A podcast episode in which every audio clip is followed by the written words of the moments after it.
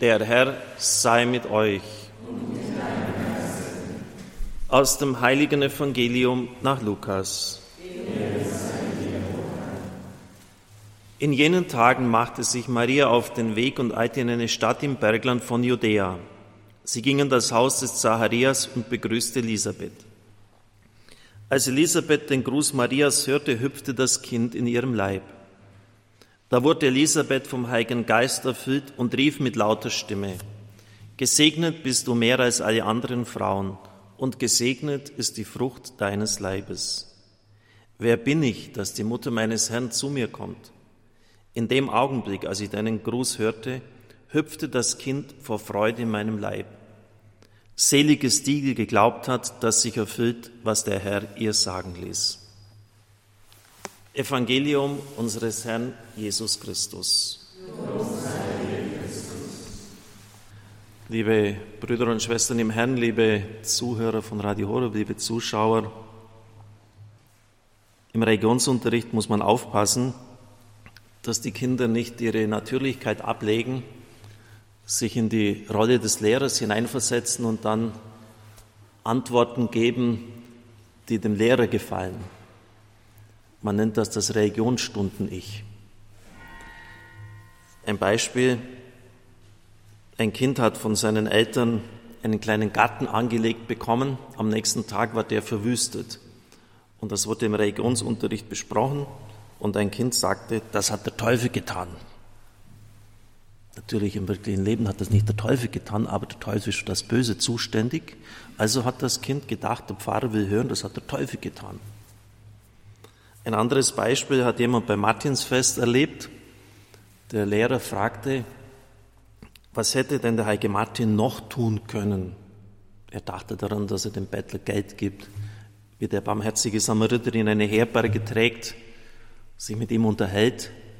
Und ein Kind antwortete, den Gaul teilen.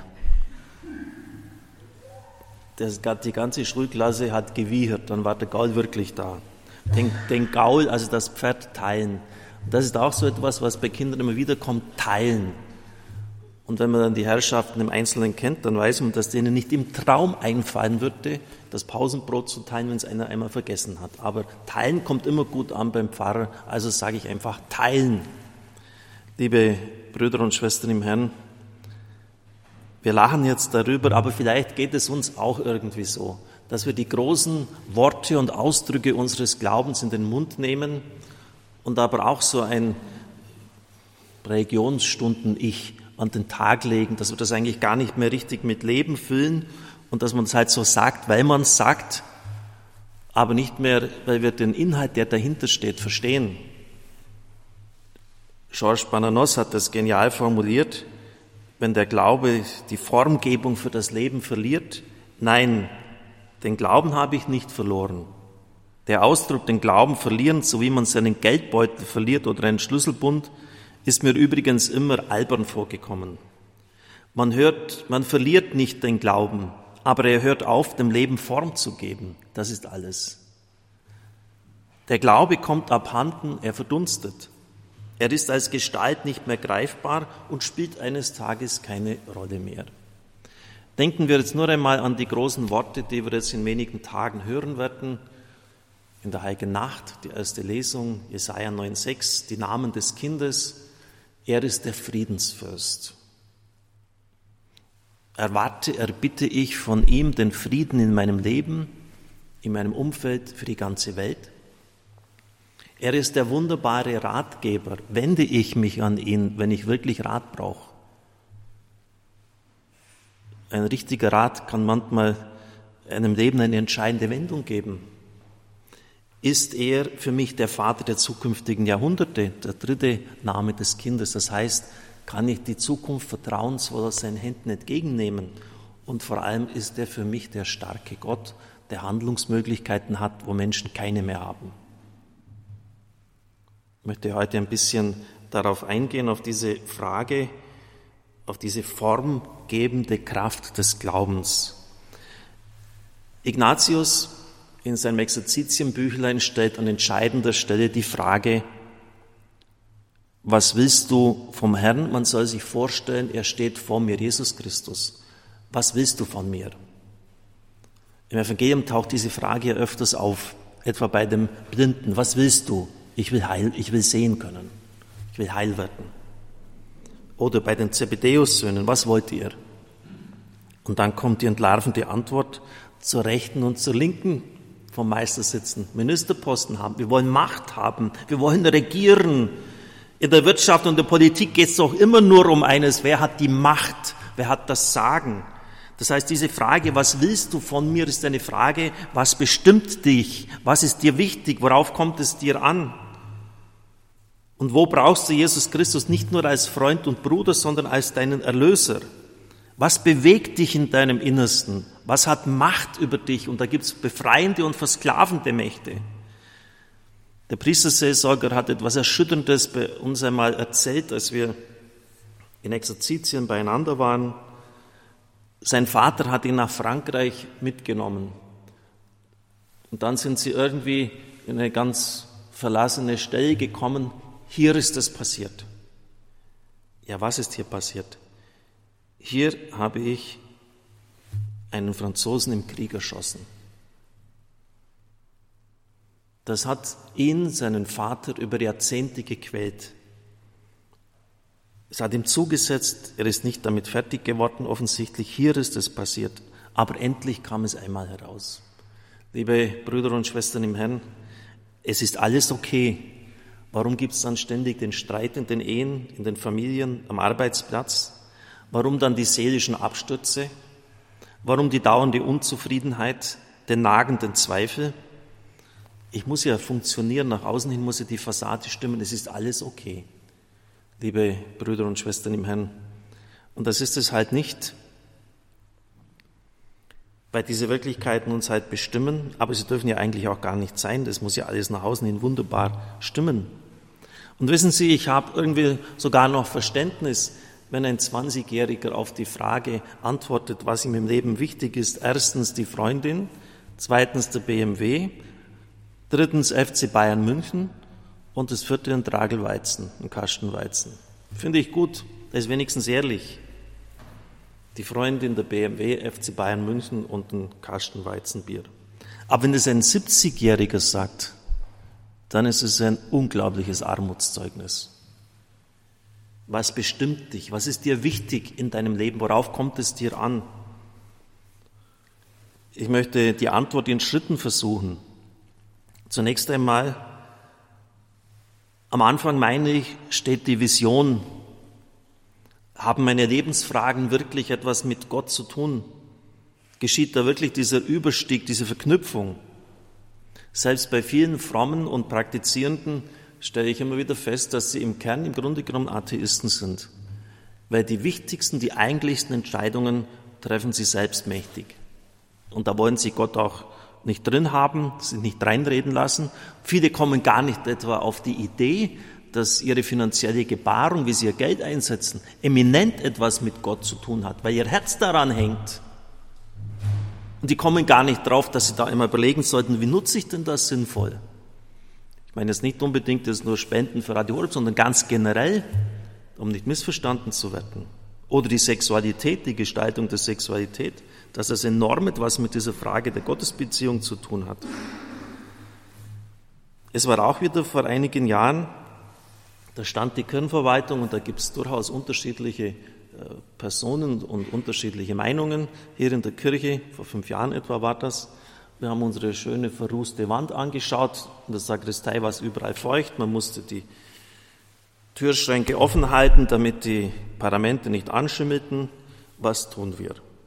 Viel überlegt, beraten. Und dann stand der frühere Diözesanbaudirektor Köhler da. Er hat sich das alles ein bisschen so angehört. Und ich habe gesagt, Herr Köhler, jetzt sagen halt Sie mal etwas. Sie tun doch Ihr ganzes Leben nichts anderes als Pfarrheime und Kirchen bauen und restaurieren. Was ist denn Ihre Sicht? Und dann, dann ging es los. Erstens den Altar nach weiter hinten setzen, die Mensa, also die Altarplatte kürzen, Altar und Ambo aus dem gleichen Material, dass man sieht, beides gehört zusammen. Hinten eine Stufe einziehen, das Podest aus Holz entfernen, die Täfelung hier farblich anders gestalten. Das Honigfarbene muss weg, das muss deutlich brauner werden, wie es jetzt ist. Dann hat er noch den Vorschlag gemacht, die Herz-Jesu- und Herz-Marienfenster hier in die Mitte zu setzen, äh, den, hinten da ein, ein Baptisterium, eine Taufstelle zu machen. Und so unterschiedlich wir in der Meinung waren, uns sind plötzlich die, wie im Paradies bei dem Sündenfall die Augen oder bei den Emmaus-Jüngern die Augen aufgegangen. Und wir waren uns einig, ja, so muss es, so ist es. Wir konnten diese Vision ja auch gar nicht haben, denn keiner von uns hat schon Großkirchen gebaut. Aber er ist einfach so mit seinem Scanner, mit seinem Raster da durchgegangen und hat das gleich vor seinem geistigen Auge gesehen, wie das Sinn macht, weil er schon zig Kirchen renoviert hat und gemacht hat. Und alles andere dann, die Finanzierung, klar, die ist dann immer auch lästig, dass man die Kohle herschafft, äh, aber das ergibt sich erst daraus.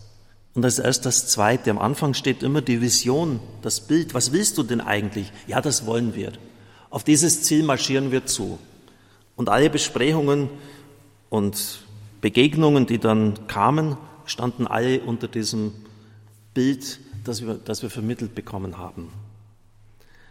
Der zweite Punkt ist dann natürlich auch die Umsetzung und da gehört die richtige innere Haltung dazu.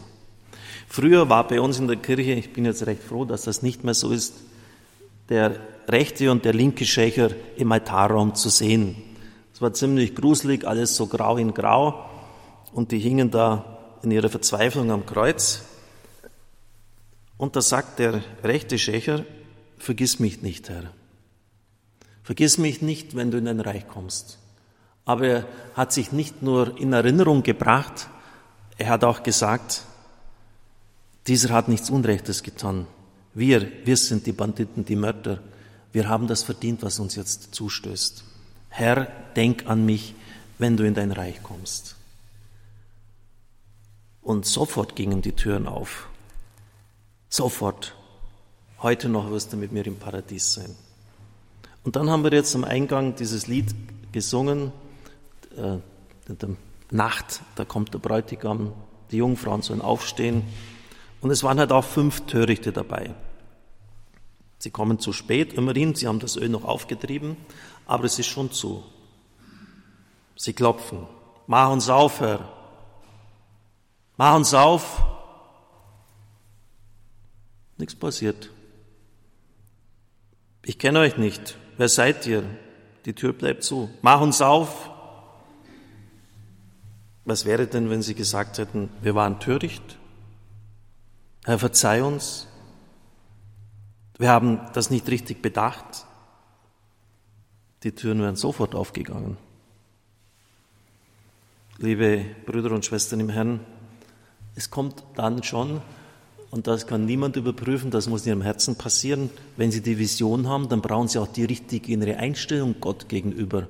Und wie viele treffe ich in der Seelsorge, die sagen, der liebe Gott hat das nicht getan und da hat er mir einen lieben Mensch weggenommen und da hat er mir diese Schwierigkeiten bereitet.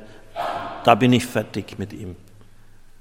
Mit dieser inneren Einstellung kommen Sie nicht einen Millimeter weit. Herr, denk an uns. Wir sind Mörder, wir sind Banditen, das haben wir verdient. Mach uns auf, Herr. Wo wohnt Gott? wurde Menachem Mendel von Kotzk gefragt. Oder er hat einige gelehrte Männer damit überrascht, die bei ihm zu Gast waren. Sie lachten über ihn. Wie redet ihr? Ist doch die Welt seiner Herrlichkeit voll? Aber er antwortete bedächtig, Gott wohnt, wo man ihn einlässt. Liebe Brüder und Schwestern im Herrn, die Vision, die richtige innere Einstellung und jetzt dann die richtige Zeit, das umzusetzen. Jetzt ist Weihnachtsgnade, ein Neubeginn. Es kann etwas neu geboren werden, eine Geburtsgnade. Ich kann mir jetzt zaghaft, anfanghaft vornehmen, dass ich mein Leben ab jetzt nicht mehr nur selbstbestimmt gestalte, sondern dass ich wirklich den Herrn in mein Inneres einlasse, zaghaft, anfanghaft. Sie werden noch viele Fehler machen, sie werden immer wieder in das Alte zurückfallen, aber der Anfang muss ja mal gesetzt werden. Und da ist Weihnachten gut. Und da könnte es zum Beispiel sein, dass Sie Jesaja 9,6 aufschlagen. Wir haben jetzt ja viele Bibelrätsel, Bibel, Bibelstellen gehabt, die man herausfinden sollte, jetzt sage ich Ihnen schon die Lösung. Es ist Jesaja 9,6, wunderbarer Ratgeber. In Bitten, im Gebet, in einem Wort der Erkenntnis, im Gespräch mit geistlich kompetenten Personen. Was ist denn der richtige Rat für mein Leben? Friedensfürst. Was führt mich zum Frieden mit mir und den anderen? Viele sind im Krieg mit sich selbst, innerlich zerrissen, haben einen geringen Selbstwert, sind nicht im Frieden dann, im, im inneren Gleichgewicht. Vater der zukünftigen Jahrhunderte, die Zukunft ist in seiner Hand, also gräm dich nicht ab, tu, was dir jetzt möglich ist, aber bitte auch um die nötige Gelassenheit, die Dinge anzugehen und anzunehmen, wie sie halt kommen. Und dann vor allem starker Gott. Auch das Kind, obwohl es schwach und klein ist, ist schon der starke Gott. Liebe Brüder und Schwestern im Herrn, wir sind ausgegangen von diesem Religionsstunden-Ich und geben Sie nicht auch wie die Kinder, wie dieses eine Kind, die törichte Antwort, den Gaul den hätte er noch teilen können. Vielleicht war das Kind eines Metzgers, ich weiß es nicht. Auf jeden Fall haben alle schallend gelacht. Amen.